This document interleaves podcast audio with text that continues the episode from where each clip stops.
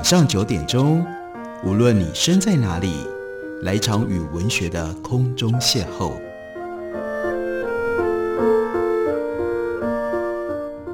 杨照谈书，邀您一同遨游文学世界，认识古今中外的经典之作。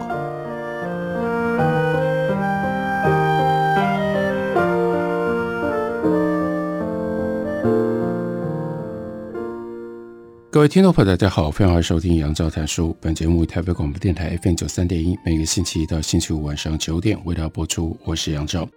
在今天节目当中为大家介绍的这本书，作者是 Thomas Sowell，他是一位非常特别的经济学家，因为在他探索经济学的过程当中，他最重视，他最强调的是，到底我们如何在经济的决定当中去看待平等的问题。他所写的这本书，英文书名叫做《Discrimination and Disparities》，这里就牵涉到了歧视。歧视是一个几乎人类无法逃避、无法避开的重要的社会现象。但是，歧视到底是如何形成的？还有，到底什么是歧视，什么又不是呢？我们可以在对待人的不同的态度当中，画出清楚的这条线：这一边是歧视，另外一边不是歧视吗？正就是因为其实并不存在着这样是非黑白非常清楚的这条线，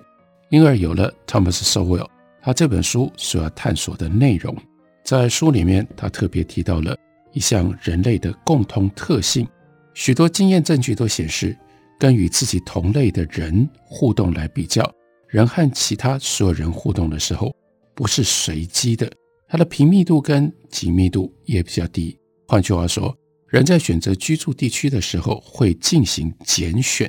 在选择想要频繁跟紧密互动的人的时候也是如此。也就是人与人不是随机，你碰到谁，你就会跟谁都发生同样的关系。你会有选择，你又会选择跟谁有比较密切的关系，跟其他绝大部分的人没有。所以，我们应该要检验自我选择的。经验证据，然后再考量第三者拣选跟对其他人不拣选的结果。这里的关键就是，当我们不加思索地去进行选择的时候，它很少是平均或者是随机的，往往都是偏态分布。在各个时代跟各个地方，人居住在哪里，取决于自己或其他设置各式各样限制跟体制性设计的人，包括从政府、法律、政策。到许多私人正式或者是非正式的手段，也包括从对于屋主协会的限制性规定，到施加于个人或者是群体的公然暴力，威吓他们迁出不欢迎他们的社区。移民的来源国很少是平均跟随机的，他们迁移的国家也很少平均或者是随机。例如说，十九世纪西班牙的两个省人口占西班牙的百分之六，但是。他们却在这里有将近三分之二的阿根廷的移民都住在，事实上人口只占全西班牙百分之六的这两个省里面。另外，这些移民他们倾向于聚居在布宜诺斯艾利斯，阿根廷的首都的某一些特定的社区。换句话说，这几个社区的人，也就是这两个省的人，他们大量的移居到阿根廷去。而且他们会聚集在阿根廷布宜诺斯艾利斯非常特定的社区里面，这都是高度选择性的。类似偏态的这种移民模式，在世界各地非常常看到，发生在其他从来源国到移居国的移民身上。例如说，在意大利大规模移民的年代，他们移到哪里去呢？澳洲、巴西、加拿大、阿根廷、美国，然后。他们会聚集在一起，形成 Little Italy 小意大利，这就是非常有名的意大利人聚集在一起的社区。而且这些社区的移民也不是平均分配在意大利各个不同的地方，主要是来自于热那亚、那不勒斯或者是西西里岛。他们也跟来自相同城市的人聚集在一起。同一个时期，东欧犹太人他们也大规模的移民到美国，但他们集中居住在纽约的下东区。这些犹太社区当中，匈牙利犹太人大多聚集在自己的移居地。至于来自于罗马尼亚、来自于俄罗斯，还有其他东欧地区的犹太人也是如此。比东欧犹太人早几十年移民到下东区社区的有德国的犹太人。这个时候他们不太一样，因为随着他们的社经地位提高，他们就迁出了原来落脚的纽约下东区。在东欧犹太人抵达的时候，他们搬到纽约其他地区去。这种德国犹太人跟欧洲犹太人的地区，还有他们的社会分隔，这也很常见。例如说，在纽约、芝加哥、旧金山、波士顿，在澳洲也一样。比较早期来自于西欧的犹太移民，和比较晚来自于东欧犹太移民，他们之间有机构性跟社会性的隔离。来自东欧的犹太人移民，建立自己的犹太教会堂，追求不一样的宗教。还有世俗观点和目标，那这种拣选在世界各国无数的群体都是用这种方式自我拣选，选择居住跟社会性。这种拣选一直深入到个人的层次，丈夫跟妻子智商之间的相关性，至少和兄弟姐妹间智商的相关性一样高。也就是说，虽然丈夫跟妻子智商，会类似，并没有生物学上的理由。兄弟姐妹的智商大概都差不多，主要是来自于父母的遗传。那为什么丈夫跟妻子通常智商也都差不多呢？这就来自于选择拣选，也就意味着，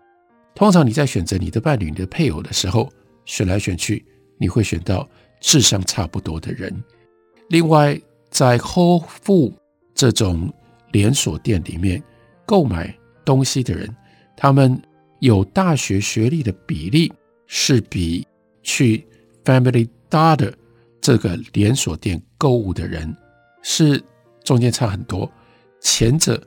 去那种 Whole Foods，Whole Foods 就是表示大部分都是有机食物、有机商品。那 Family Dollar 它强调的，我们就可以体会了解，那就是这是比较廉价的食品。或者是日常用品供应的地方，所以去看这些顾客，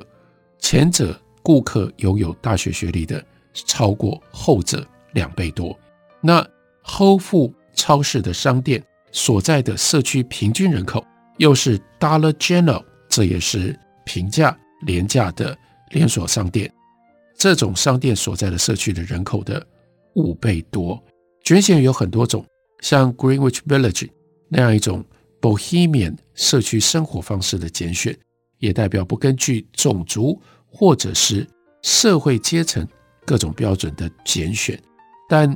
比较不容易发现的是，不同族群之间他们的平均或者是随机分布，在各个地方或各种努力上被视为是常态，而违背这种常态就被视为是歧视。但这到底是还不是歧视呢？一个牵涉到社会学家 Wilson 的插曲，就代表远为温和版的早期大民意期间所面对的困境。Wilson 他的说法是：“我是国际知名的哈佛教授，但一些难忘的经验提醒我，身为一个黑人男性，跟看起来比我年轻许多的美国人在一起的时候，我也是让人害怕的人。例如说，多年来有好多次，我穿着便服。”踏进公寓大楼的电梯，马上从电梯里其他居民的身体语言可以感觉到，我让他们不自在。他们是不是在想，这个黑人跑到这栋豪华公寓大楼来干什么呢？会不会对我们产生威胁呢？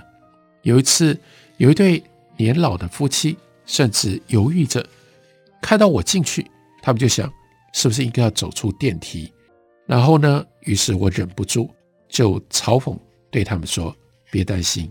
我是哈佛的教授，而且我住在这栋大楼也已经九年了。每次只要我穿的是比较 casual 的衣服，踏进空电梯都会让我松一口气。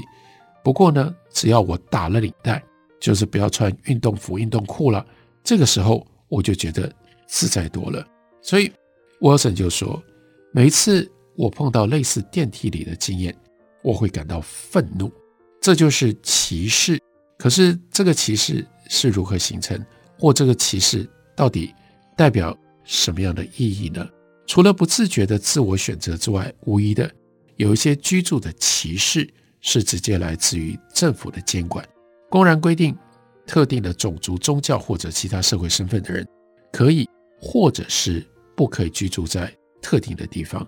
这当然包括早期的 ghetto，包括 ghetto 这个名字，有一段时间在中文里常常会被翻译成为贫民区或贫民窟。那 ghetto 真正的用意，真正指的就是特定的犹太居住的地区，犹太人被指定只能够居住在这样的区域里，它就产生了一种歧视的联想，或者是歧视的意义。有一些欧洲城市，或者是俄罗斯帝国很多的地理区，甚至不允许犹太人居住屯垦。犹太人被容许居住的地区，有的时候又称之为叫做 Lapel of Settlement，类似的居住限制，在许多东南亚社区也加诸于海外华人，还有少数的族群，以及世界各地其他社会、其他族群。在美国，类似的政府限制美国黑人居住地区的措施。其实，经过了这么久的时间，以各种不同的形式都存在过。问题不在于这类居住限制是不是存在或者曾经存在，而是我们能不能从统计数字显示非随机聚居的特定人群居住在特定地方，或显示特定职业类型，还是某一种特定的阶层他们集中的这种统计数字推断。这种限制存在而构成了歧视，不管它是什么样的歧视，这就是 Thomas Sowell 他的风格。他要认真的把到底歧视应该这条线画在哪里，跟我们的必然随机选择用什么样方式可以更清楚的区别开来，把它当做一个根本的问题，认真的探问。休息一会儿，等会回来继续聊。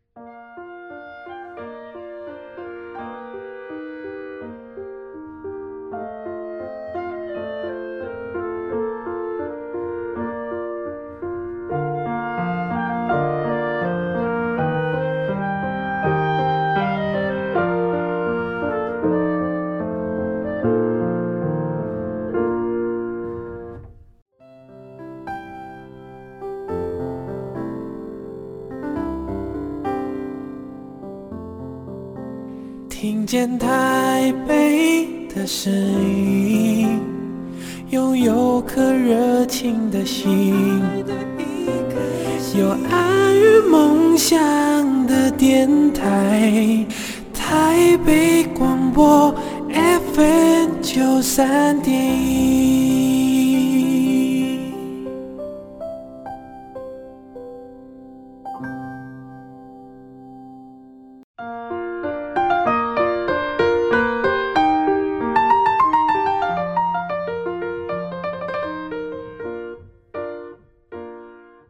感谢您继续收听《杨照谈书》。本节目为台北广播电台 FM 九三点一，每个星期一到星期五晚上九点为大家播出到九点半。今天为大家介绍的是联经出版公司刚出版的新书 Thomas Sowell 的《Discrimination and Disparities》，中文翻译叫做《伪歧视》。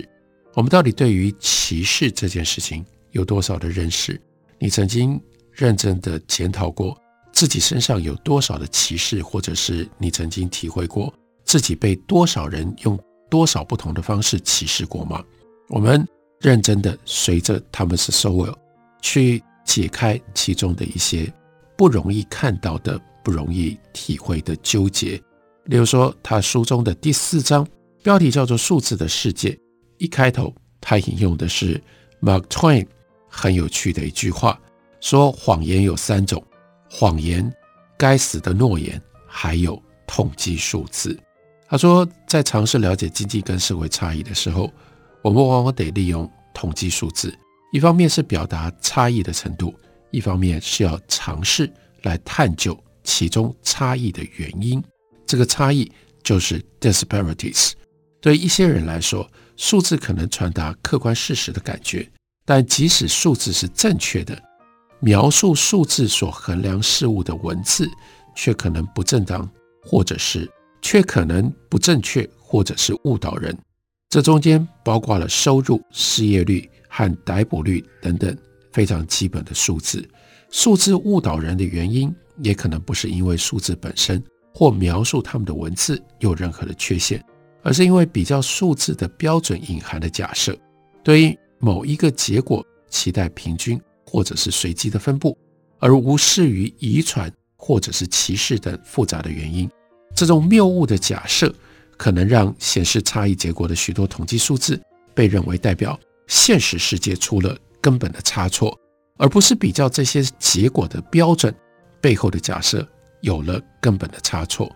面对期待个人、族群、体制或者是国家，乃至于龙卷风、地震等自然现象会出现平等或者是随机结果的假设，如果有这样的一种假设，那逻辑跟经验证据都不可能提供具有说服力的解释。当在能够察觉陷阱的情况底下使用统计数字时，统计数字在测试差异结果的假设当中非常的有价值，但是如果统计数字被 errors of omission 遗漏错误，或者是 errors of commissions 这是分类错误所扭曲的时候，就会造成很大的误导。我们来看一下，在二十一世纪初漫长而激烈的政治运动和在媒体当中，许多来源的资料被反复的引述，宣称。对于在美国申请住宅贷款的黑人歧视非常的普遍，指控申请最受欢迎类型房贷的黑人遭到拒绝的比率远高过于申请相同房贷的白人。例如说，二零零零年美国民权委员会的资料显示，这类房贷当中黑人申请者有百分之四十四点六被拒绝了，相较于白人申请者被拒绝的刚刚好只有一半。只有百分之二十二点三，这些统计数字跟其他来源的数字引发了各界谴责房贷业者，要求政府应该设法阻止房贷机构这样猖獗的种族歧视。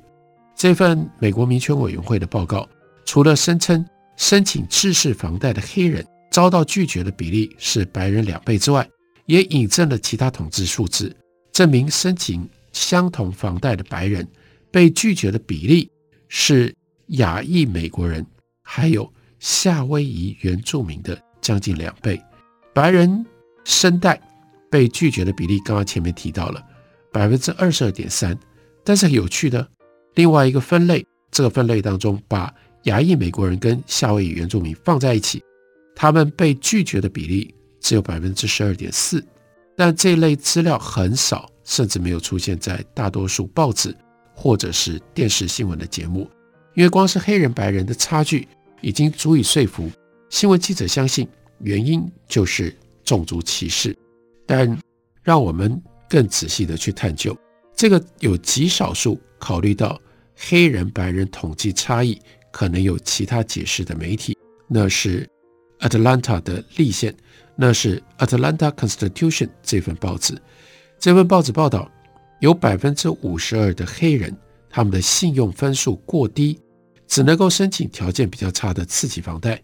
相较于分数过低的白人，只有百分之十六。所以根据这个报纸他所引述的资料，有百分之四十九的黑人最后申请了次级房贷。对照底下，申请次级房贷的白人是百分之十三，亚裔美国人是百分之十。简而言之，这三个族群分别可以申请的。房贷排序跟他们的平均信用评级的排序是类似的，用这种更进一步的统计数字，有助于矫正族群间的结果差异，证明种族偏见存在的流行偏见。大多数大众媒体从来没有提到刚刚讲的那些统计数字，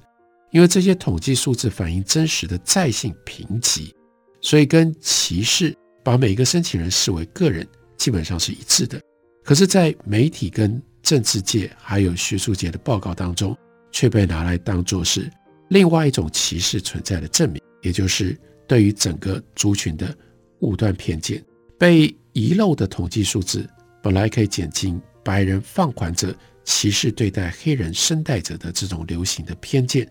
尽管这个偏见经不起仔细的检验，但至少它听起来可信。但是白人放款者也歧视白人声带者，也偏袒亚裔的声带者，这就缺乏说服力。同样不可信的是，黑人经营的银行也歧视黑人声带者。事实上，黑人经营的银行拒绝黑人申请房屋贷款的比例还高于白人经营的银行的比率。所以，用这种方法点出了我们不能随便从数字上面就认为我们看到了歧视。歧视要能够成立，应该要有更细腻的在数字上面更进一步的追究。例如说，人口普查局在超过半个世纪之前就已经指出，美国家庭数字增加的速度已经超过人口增加的速度。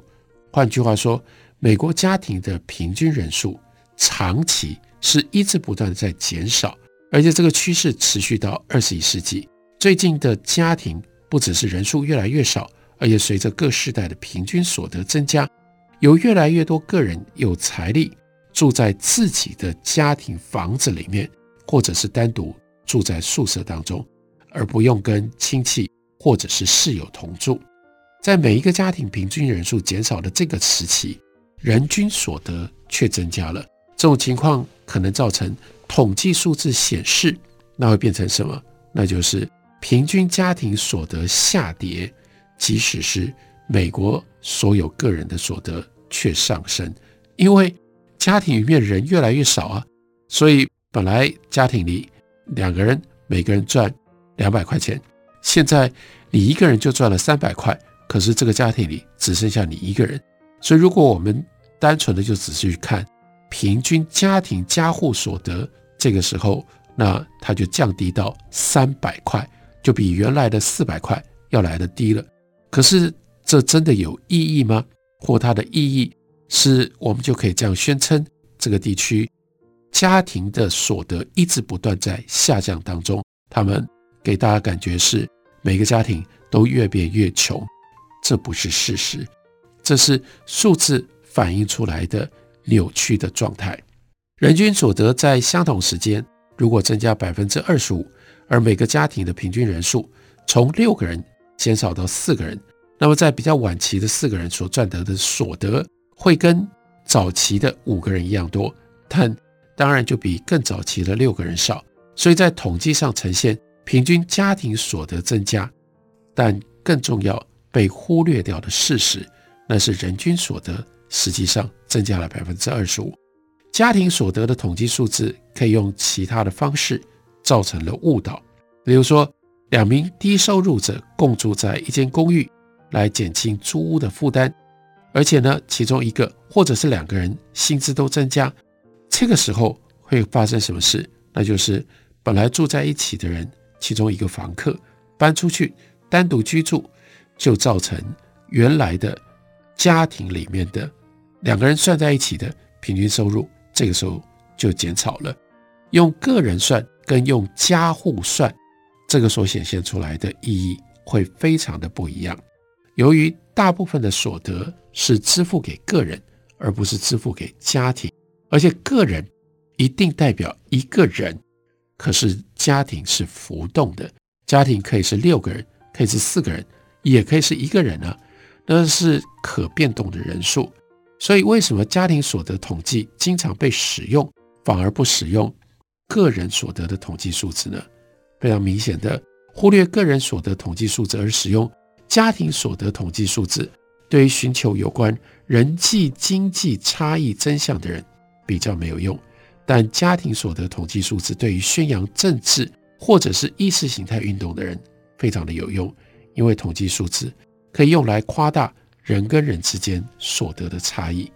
为了要寻求有关人民经济福祉的真相，最简单也是最直接的统计数字是人均实时所得。也就是总所得金额除以人数的总数，再调整通货膨胀因素之后的数字。